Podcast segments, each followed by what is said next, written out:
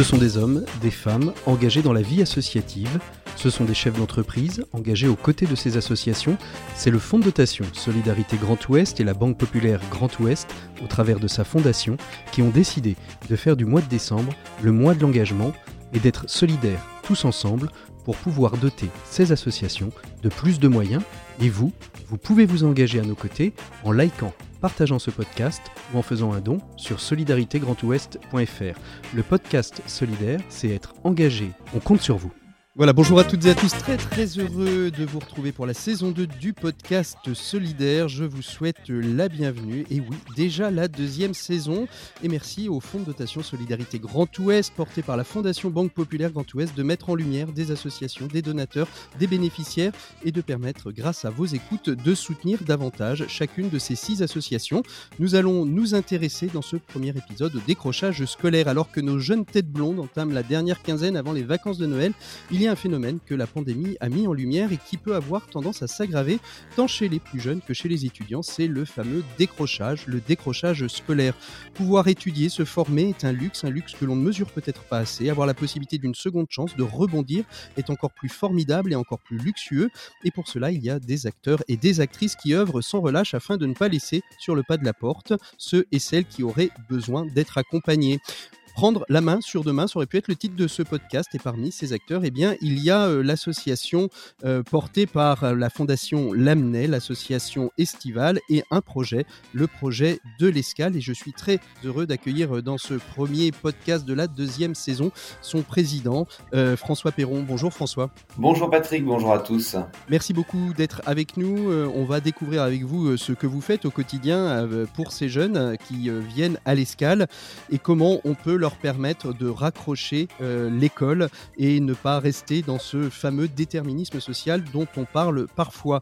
Et puis, euh, comme, euh, comme vous le savez, mais j'aime quand même tout de même à le rappeler, surtout au début de cette deuxième saison, eh bien, le Fonds de dotation Solidarité Grand Ouest a pour originalité de marier une association à une entreprise, une fondation et plus qu'une entreprise, eh bien, c'est une fondation donc, que nous recevons euh, aujourd'hui. C'est la fondation Emera qui est rattachée, qui est une fondation d'entreprise rattachée au groupe Emera. Et avec nous, eh bien, deux euh, de ses représentants, le président Christophe Berg. Bonjour Christophe. Bonjour Patrick, bonjour François, bonjour Anne-Sophie. Puis avec vous, à vos côtés, votre vice-présidente Isabelle Bourdeau. Bonjour Isabelle. Oui, bonjour Patrick, bonjour à vous tous. Alors on va entrer directement dans le vif du sujet. Vous avez le programme, on compte sur vous. Alors on commence euh, avec vous, François. Vous êtes donc euh, président de la, fondation euh, Lamnay. Vous travaillez à l'Escale, ce projet porté par l'association Estivale. Je parlais au tout au début de, cette, émission, de ce podcast du décrochage scolaire. Est-ce qu'on sait aujourd'hui, pour parler très largement, combien de jeunes en France sont touchés par cette question du décrochage scolaire et est-ce qu'elle a une tendance à s'aggraver, comme je le disais? Alors les, chiffres officiels font mention de 140 000 décrocheurs euh, par an euh, en France. Nous, nous sommes dans le Grand Ouest, alors on, va être sur le, chiffre de 7000 jeunes euh, qui sont vraiment qui subissent ce décrochage scolaire. Après, il y a une, vraie question sémantique autour du nom et du mot décrochage scolaire. Certains vont dire c'est les jeunes qui, ont obligatoirement quitté le système scolaire, qui ne sont absolument plus rejoints euh, par l'école. D'autres vont dire c'est ceux qui n'ont pas euh, de diplôme, qui n'ont pas pu finir leur scolarité, qui quittent sans le DNB, qui quittent euh, sans le bac. le DNB, qu'est-ce que c'est que le DNB pour nos auditeurs ah, pardon, sont pas des, des spécialistes national du brevet. Excusez-moi. Le BEPC pour certains, voilà. Donc le, le, diplôme national du brevet. voilà nous, pour nous, euh, la question du décrochage scolaire euh, et la sémantique euh, est, importante, mais on, est aussi dans cette démarche de se dire que avant que les jeunes décrochent, avant qu'ils quittent le système, avant qu'ils soient très absents, pour nous, ce qui est important, c'est la prévention et c'est justement cette prise en charge. On, en parlera justement de la prévention et de la, prévention et de pour qu'ils ne soient pas en privation de, de, système scolaire. Mais est-ce que la, la, pandémie a aggravé les choses? Est-ce qu'elle a alors elle l'a mis en lumière Est-ce que vous avez remarqué, vous, par exemple, exemple, à cette rentrée 2021, qu'il y avait plus de décrochage scolaire, de cas qui vous étaient présentés? Alors, ce qui est intéressant, c'est que nous, on pensait que c'était en septembre 2020, après le premier confinement, qu'on allait euh, mesurer cet impact-là. Et en fait, il n'en est rien. C'est euh, en novembre 2021. Voilà, euh, c'est même pas en septembre, parce qu'en septembre, la rentrée s'est à peu près bien passée. Mais c'est vraiment là, depuis deux, trois semaines, qu'on mesure par le nombre d'appels que nous avons d'établissements scolaires, de familles qui prennent contact avec nous, qu'on mesure qu'effectivement, on est au début euh, d'un deuxième effet euh, confinement ou Covid ou euh, voilà, je ne sais comment l'appeler, mais c'est vrai que aujourd'hui on est dans une démarche depuis deux trois semaines d'explosion d'appels et de demandes, alors que nous on l'avait prévu entre guillemets en septembre 2020 au contraire. Alors une, dernière question sur, sur cet aspect un peu généraliste. Est-ce qu'on sait aujourd'hui ce qui fait basculer quelqu'un dans le décrochage scolaire? Alors de mon expérience vécue ou non vécue, parfois ça peut être des, des, personnes qui ne sont pas du tout en phase avec le système scolaire, c'est-à-dire le système scolaire tel qu'il est aujourd'hui ne leur est pas adapté. Il faut, faut peut-être leur proposer d'autres solutions pédagogiques, d'autres parce qu'ils ne sont pas dans une culture. Y a, est-ce qu'il y a des facteurs autres qui rentrent en jeu pour, pour faire basculer quelqu'un du système scolaire hors du système scolaire? Alors ça, c'est une réponse qui est évidemment multifactorielle, qui est très complexe et qui est surtout très propre à chacun des jeunes, parce que il y a une partie qui est liée à la question du soin. On voit qu'il y a des jeunes qui ont des syndromes, des syndromes d'anxiété qui sont énormes et qui se développent avec avec cette question de l'école. Il y a la question cognitive, la question des jeunes qui sont un peu perdus dans les apprentissages. Il y a les questions sociales aussi avec le, lien avec les familles et comment ça se passe à la maison. Euh, voilà, il y, a vraiment plein plein de, de, syndromes entre guillemets qui peuvent créer ça. Euh, J'ai envie de dire, il y a quasiment euh, autant de décrochage possible que de jeunes qui décrochent, mmh. même si on peut euh, faire un peu de classification, mais c'est toujours difficile d'être dans la généralité. D'ailleurs, comment, une, comment un jeune arrive, arrive chez vous? Qui est-ce qui, qu'est-ce qui lui fait passer le pas de la porte de l'escale? Eh bien, il y a deux portes d'entrée. Il y a les parents qui voient que c'est très compliqué à l'école, et il y a l'école qui voit que c'est très compliqué avec le jeune. Donc, en fait, les deux les, deux portes d'entrée. Euh, vous, parliez, vous parliez de la, nécessité, c'est le premier, le premier élément, c'est la prévention, euh, quelle que soit la, problématique, la prévention est le cœur euh, du, fonctionnement.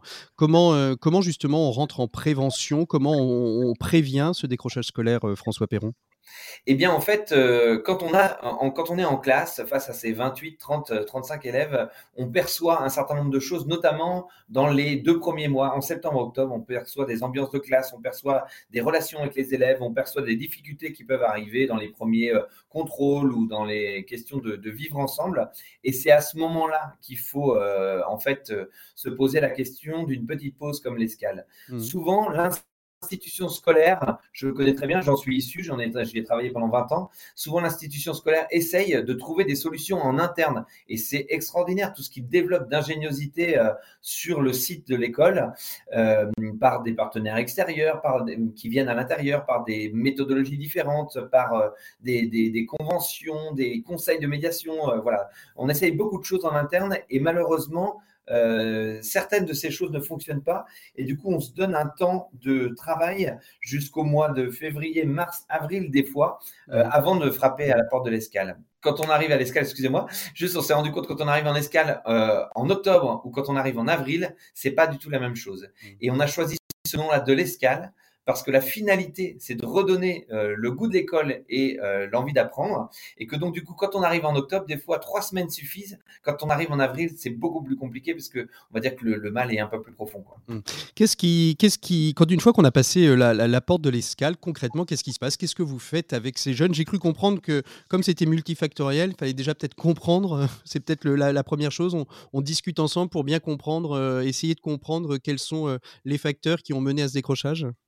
Alors, on a euh, le premier atelier qui est euh, qu'est-ce qui m'a conduit, moi, ici, aujourd'hui, euh, dans, dans cette pièce-là, dans ce château-là, dans cette maison-là, pour nous accueillir à l'escale? Voilà. Qu'est-ce qui fait que dans ma vie, les événements scolaires et extrascolaires m'ont conduit là aujourd'hui? Ça, c'est vraiment le point de départ pour pouvoir créer un projet individualisé. Alors, j'ai la chance, je ne sais pas si vous avez vu, mais Paul est, rentré dans ah. la pièce pendant qu'on parlait. Bonjour, Paul. Bonjour. Merci beaucoup d'être d'être là avec nous, d'avoir pris du temps pour venir nous exposer un petit peu ce que, ce que tu fais à l'escale.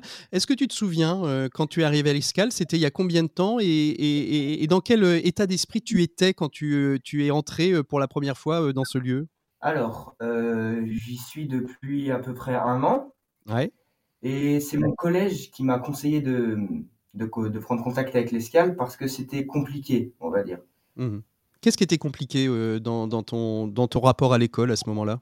Bah, Ma relation avec les autres, comme euh, mon travail, c'est mon travail fourni, euh, fourni à la maison ou, au collège, et voilà.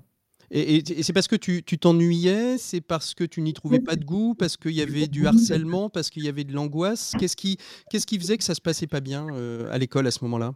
C'est que je m'ennuyais, oui, et comme j'avais des comportements pas, pas respectueux, bah, j'avais pas forcément beaucoup d'amis. Ouais, c'est ça. ça, ça Alors, il y a l'avant, euh, l'avant l'escale et l'après l'escale. Aujourd'hui, t'en es où? Qu'est-ce qui s'est passé? Qu'est-ce qui, qu'est-ce qui a évolué chez toi? Eh ben aujourd'hui, euh, je suis en classe de troisième dans le collège qui est juste à côté de l'escale. Oui, est-ce que tu peux dire, euh, Paul, que tu as, quand tu es arrivé, en fait, tu n'étais pas du tout à l'école. En fait, tu étais complètement déscolarisé. Oui, ça faisait 5-6 mois que j'allais plus à l'école et que j'étais chez moi. Et donc aujourd'hui, tu as le collège qui est juste à côté. Donc quand, euh, quand tu as envie euh, de venir à l'escale, tu viens à l'escale. Qu'est-ce que tu y fais à l'escale concrètement? Alors euh, déjà, c'est une équipe éducative superbe au niveau sur le plan relationnel.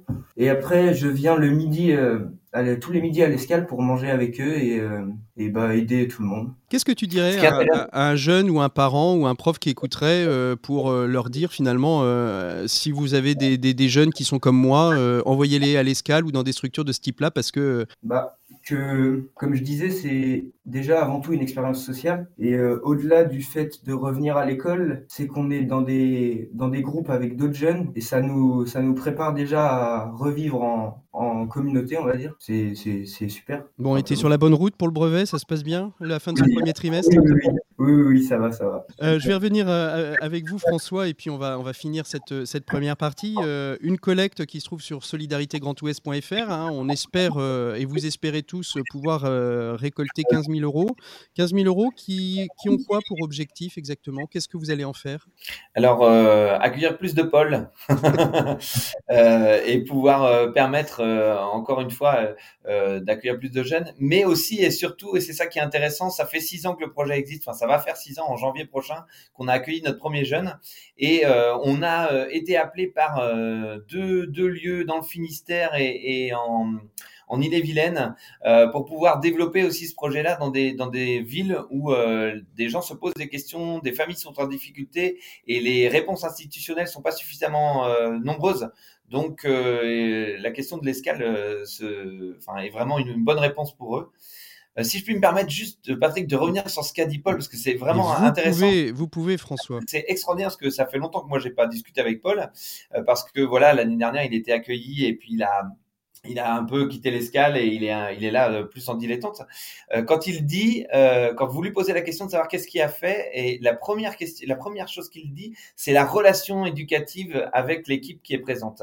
Et alors, pour une fois, Paul est à côté, il pourra confirmer, nous n'avons pas préparé cet entretien. Euh, euh, voilà, voilà hein, Paul, ça fait longtemps qu'on ne s'est pas vu en plus, donc euh, voilà.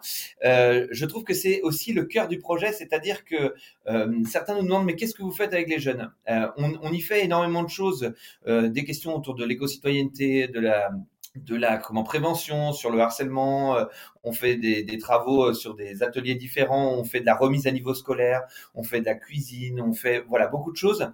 Mais peu importe en fait la méthode qui est utilisée, ce qui est au cœur de la chose, c'est un une, une éducation intégrale, c'est-à-dire qu'on prend le jeune dans toutes les dimensions de son être, première mmh. chose, et deux, c'est la qualité de la relation éducative de l'équipe intergénérationnelle et je suis euh, euh, très très euh, attentif à cette question-là. On a autant des volontaires en service civique qui ont 20 ans, des bénévoles qui ont entre 30 et 40 ans, des salariés qui ont entre 40 et 50 ans, euh, que des, euh, que des jeunes. Euh, il y a une vraie dimension intergénérationnelle. Je ne sais pas ce que vous avez fait avec Paul, mais en tout cas, il a un vocabulaire extrêmement riche et précis et technique.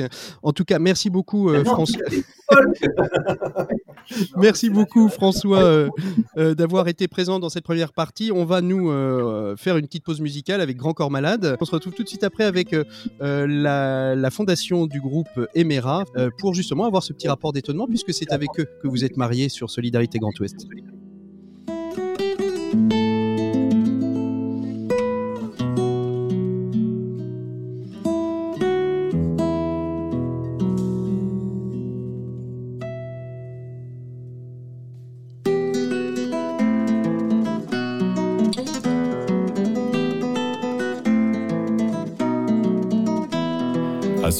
Construire sa maison tout seul, à celui qui pense que l'enfer c'est les autres, à celui qui ne tend jamais la main par orgueil, à celui qui préfère dire le mien que le nôtre, à celui qui pense qu'on doit être seul pour être libre, qu'on n'est jamais mieux servi que par soi-même.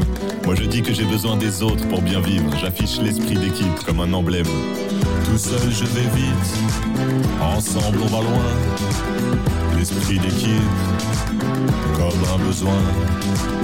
Tout seul je vais vite, ensemble on va loin. L'esprit d'équipe, comme un besoin. L'homme est un animal qui est fait pour vivre en meute. Tout seul il s'ennuie, il stagne, il se perd. Il est pour son voisin le meilleur thérapeute. Il est pour ses prochains le plus fiable des repères. Parce que plus que jamais j'aime la force de l'équipe, la puissance du collectif, je l'ai vécu et j'y crois. Et même si je suis toujours mauvais en mathématiques, je pense que chez l'homme, 1 plus 1 égale 3. Tout seul je vais vite, ensemble on va loin. L'esprit d'équipe, comme un besoin. Tout seul je vais vite, ensemble on va loin. L'esprit d'équipe, comme un besoin. Les hommes sont plus forts quand ils savent leurs faiblesses. Chaque interaction est féconde, explique-leur que l'entraide et le partage c'est l'avenir de l'espèce. Quand la vie est trop lourde, portons-la à plusieurs. Tout seul je vais vite, ensemble on va loin. Quand j'ai fait ma partie, je peux passer le témoin. Tout seul je résiste, ensemble on craint rien, on progresse, on grandit et putain on rigole bien. Tout seul je vais vite, ensemble on va loin. L'esprit d'équipe, comme un besoin. Tout seul je vais vite, ensemble on va loin. L'esprit d'équipe, comme un besoin. Tout seul je vais vite, ensemble on va loin. L'esprit d'équipe, comme un besoin. Tout seul je vais vite, ensemble on va loin. L'esprit d'équipe, comme un besoin.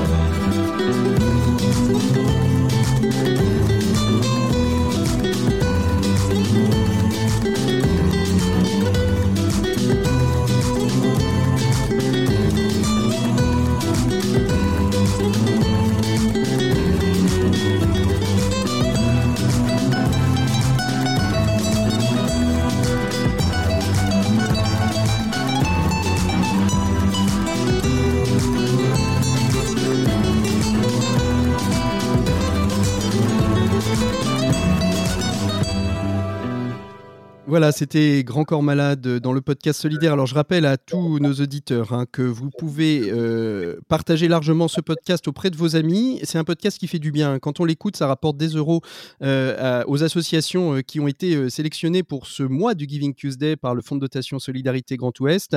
On retrouve d'ailleurs sur la plateforme solidaritégrandouest.fr toutes les collectes qui sont déjà organisées, des collectes qui ont pour vocation d'être de marier des entreprises, des à une association euh, euh, porteuse de projets.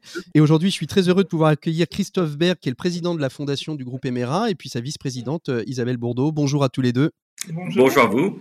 François, j'ai coupé votre micro et vous allez être en réception et en écoute de ce rapport d'étonnement de, nos deux invités, Christophe, Isabelle.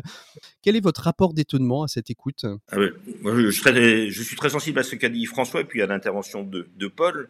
Bon, je note quelqu'un de, à la fois de très impliqué, d'investi, euh, qui, a, qui a une force d'engagement assez, assez conséquente et de très enthousiaste par rapport à son projet. Donc, euh, je suis content de ce partenariat avec François. Et puis, quand on écoute Paul, euh, je vous rejoins sur la manière dont il s'exprime. C'est assez exceptionnel. et je pense que grâce à François, grâce à ses équipes, ils ont remis dans un certain chemin, dans le chemin qu'il a choisi aussi, euh, un enfant qui aurait pu être complètement déscolarisé. Isabelle, vous, c'est quoi votre, votre rapport d'étonnement?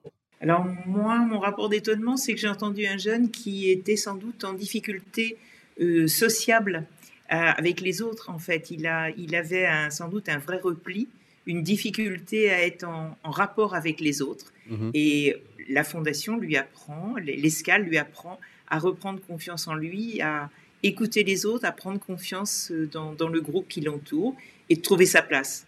Et je pense que ça, c'est une des vraies euh, valeurs importantes que chacun de, ces jeunes trouve bien leur place. Mmh dans le groupe.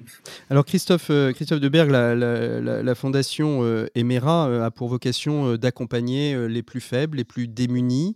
vous accompagnez d'autres, associations tout aussi riches les, unes que les autres. Comment est-ce que vous avez fait, vous avez fait le choix de, de, de, cette, de cette association au sein de la fondation?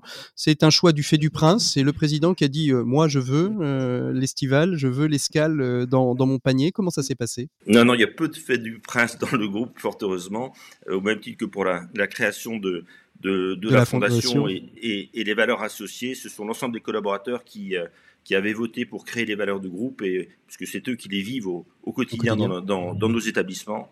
Et la même chose pour le, choix de la fondation, euh, euh, pour euh, l'association Le Béné, ce sont les collaborateurs qui ont été sollicités, qui ont voté sur Internet. Maintenant, les, les outils sont, sont suffisamment performants. La, la preuve en est, hein, puisqu'on est nous-mêmes à, distance via des, des, outils informatiques. Alors, ils ont voté, ça veut dire qu'à un moment donné, ils ont voté entre plusieurs plusieurs choix. Est-ce que vous savez un petit peu pourquoi ça s'est porté sur cette association plutôt que, que sur une autre? Ben, je, pense que le décrochage scolaire parle à tout le monde. On a tous, euh, les uns les autres, des proches, des amis qui ont pu connaître ce type de décrochage et on est souvent un peu impuissant pour accompagner, je pense, les, jeunes qui ont décroché. Et justement, cette association, je pense, parle à tout le monde et permet euh, aux uns et aux autres de se réinsérer dans, avec confiance, comme nous disait Isabelle tout à l'heure, euh, dans un, cursus qui est un cursus euh, choisi et pas subi, avec une dimension relationnelle qui est fondamentale. Elle l'est dans l'entreprise, au sein du groupe, la, la dimension mmh. relationnelle est importante. Dans la vie, elle l'est et créer du lien et, renforcer ces liens, c'est le plus important. Et je crois que c'est ce que fait François avec son équipe pour, euh, pour le bien-être des, jeunes qui l'accompagnent. François, vous voulez réagir peut-être? Euh, J'avoue que le, c'est un, d'abord, merci, un, immense merci euh, à, la Fondation Emera et à, tous ces acteurs pour nous permettre de continuer à porter ce travail-là. Ce que je vois et ce que j'entends aussi dans ce que Paul nous disait, c'est effectivement cette question du vivre ensemble, qui est un enjeu majeur aujourd'hui. Et je le dis toujours, c'est pas juste travailler avec Paul, mais c'est travailler pour la société de demain. Et ça, c'est vraiment, vraiment une de, des choses qui nous tient à cœur ici euh, sur le projet de l'escale, c'est de se dire que ces jeunes-là, en individuel, interagissent dans un collectif et seront demain des citoyens de demain et la société de demain. Donc il y a vraiment un enjeu fort. Euh. Alors on arrive au terme de, ce podcast. Euh, Isabelle, Christophe, vous auriez une baguette magique. Qu'est-ce que vous changeriez? Ah, je pense que je, moi, ce que je souhaiterais, c'est rendre globalement les, collectivement les gens plus gentil. Je sais qu'au niveau managérial, certains peuvent penser que c'est une faiblesse. Je pense que c'est une force, et notamment avec les générations actuelles, d'avoir de l'empathie, d'avoir de l'écoute par rapport aux hmm. gens et de les accompagner. donc, pour vous, Isabelle, alors, est-ce que vous avez trouvé Oui, ça serait l'idée de mieux vivre ensemble, effectivement, d'être plus tolérants les uns avec les autres, plus à l'écoute aussi, effectivement, les uns avec les autres. Et pour vous, euh, François, le mot de la fin étant à l'association, euh, à l'association. Hein. Euh, ben, d'abord, j'ai envie de dire que j'avais une baguette magique, euh, j'aurais beaucoup d'argent pour développer beaucoup de projets d'escale. Donc, n'hésitez pas à, donner à la Fondation Emera et à la Fondation Banque Grand Ouest. Et puis, effectivement, moi, si j'avais une baguette magique, j'aimerais que les gens soient heureux de leur naissance à leur mort. Et, et donc, du coup, créerait une société bien plus juste et plus fraternelle. Et ça, ce serait vraiment idéal de se dire qu'on arrive à grandir et à vivre dans le bonheur. Alors certains me prennent pour un idéaliste ou un utopiste, mais je pense que vraiment la clé euh, de la réussite de notre société, de notre monde de demain, c'est cette, euh, ce bien-être euh, des uns et des autres. je pense qu'il n'y aurait pas d'idéaliste et d'utopiste, il y aurait plein de choses qui n'auraient jamais été faites. Merci beaucoup à tous les trois d'avoir été présents dans ce premier épisode de la seconde saison du podcast solidaire qui rapporte quand on l'écoute. Je rappelle à nos auditeurs hein, que vous pouvez aller sur la plateforme Solidarité Grand Ouest faire, des, faire des dons. Le fonctionnement, c'est toujours un don et multiplié par par 3. 1 euro versé par, un, par un, bénéficiaire, par un donateur, pardon, va être multiplié par 3, c'est-à-dire 1 euro par le fonds de dotation et 1 euro par la fondation Emera si vous soutenez la collecte portée par la fondation et toutes les équipes de François. Et quand vous allez désormais écouter ce podcast, le partager, le faire écouter à vos amis, eh bien ce sera 1 euro supplémentaire dans cette collecte. Donc ça vaut vraiment le coup de le faire. Merci donc à tous les trois d'avoir été présents. Pour ma part, je vous donne rendez-vous très prochainement pour le numéro 2 de cette seconde saison podcast Solidaire. D'ici là, partagez sur les réseaux sociaux, écoutez, on compte sur vous.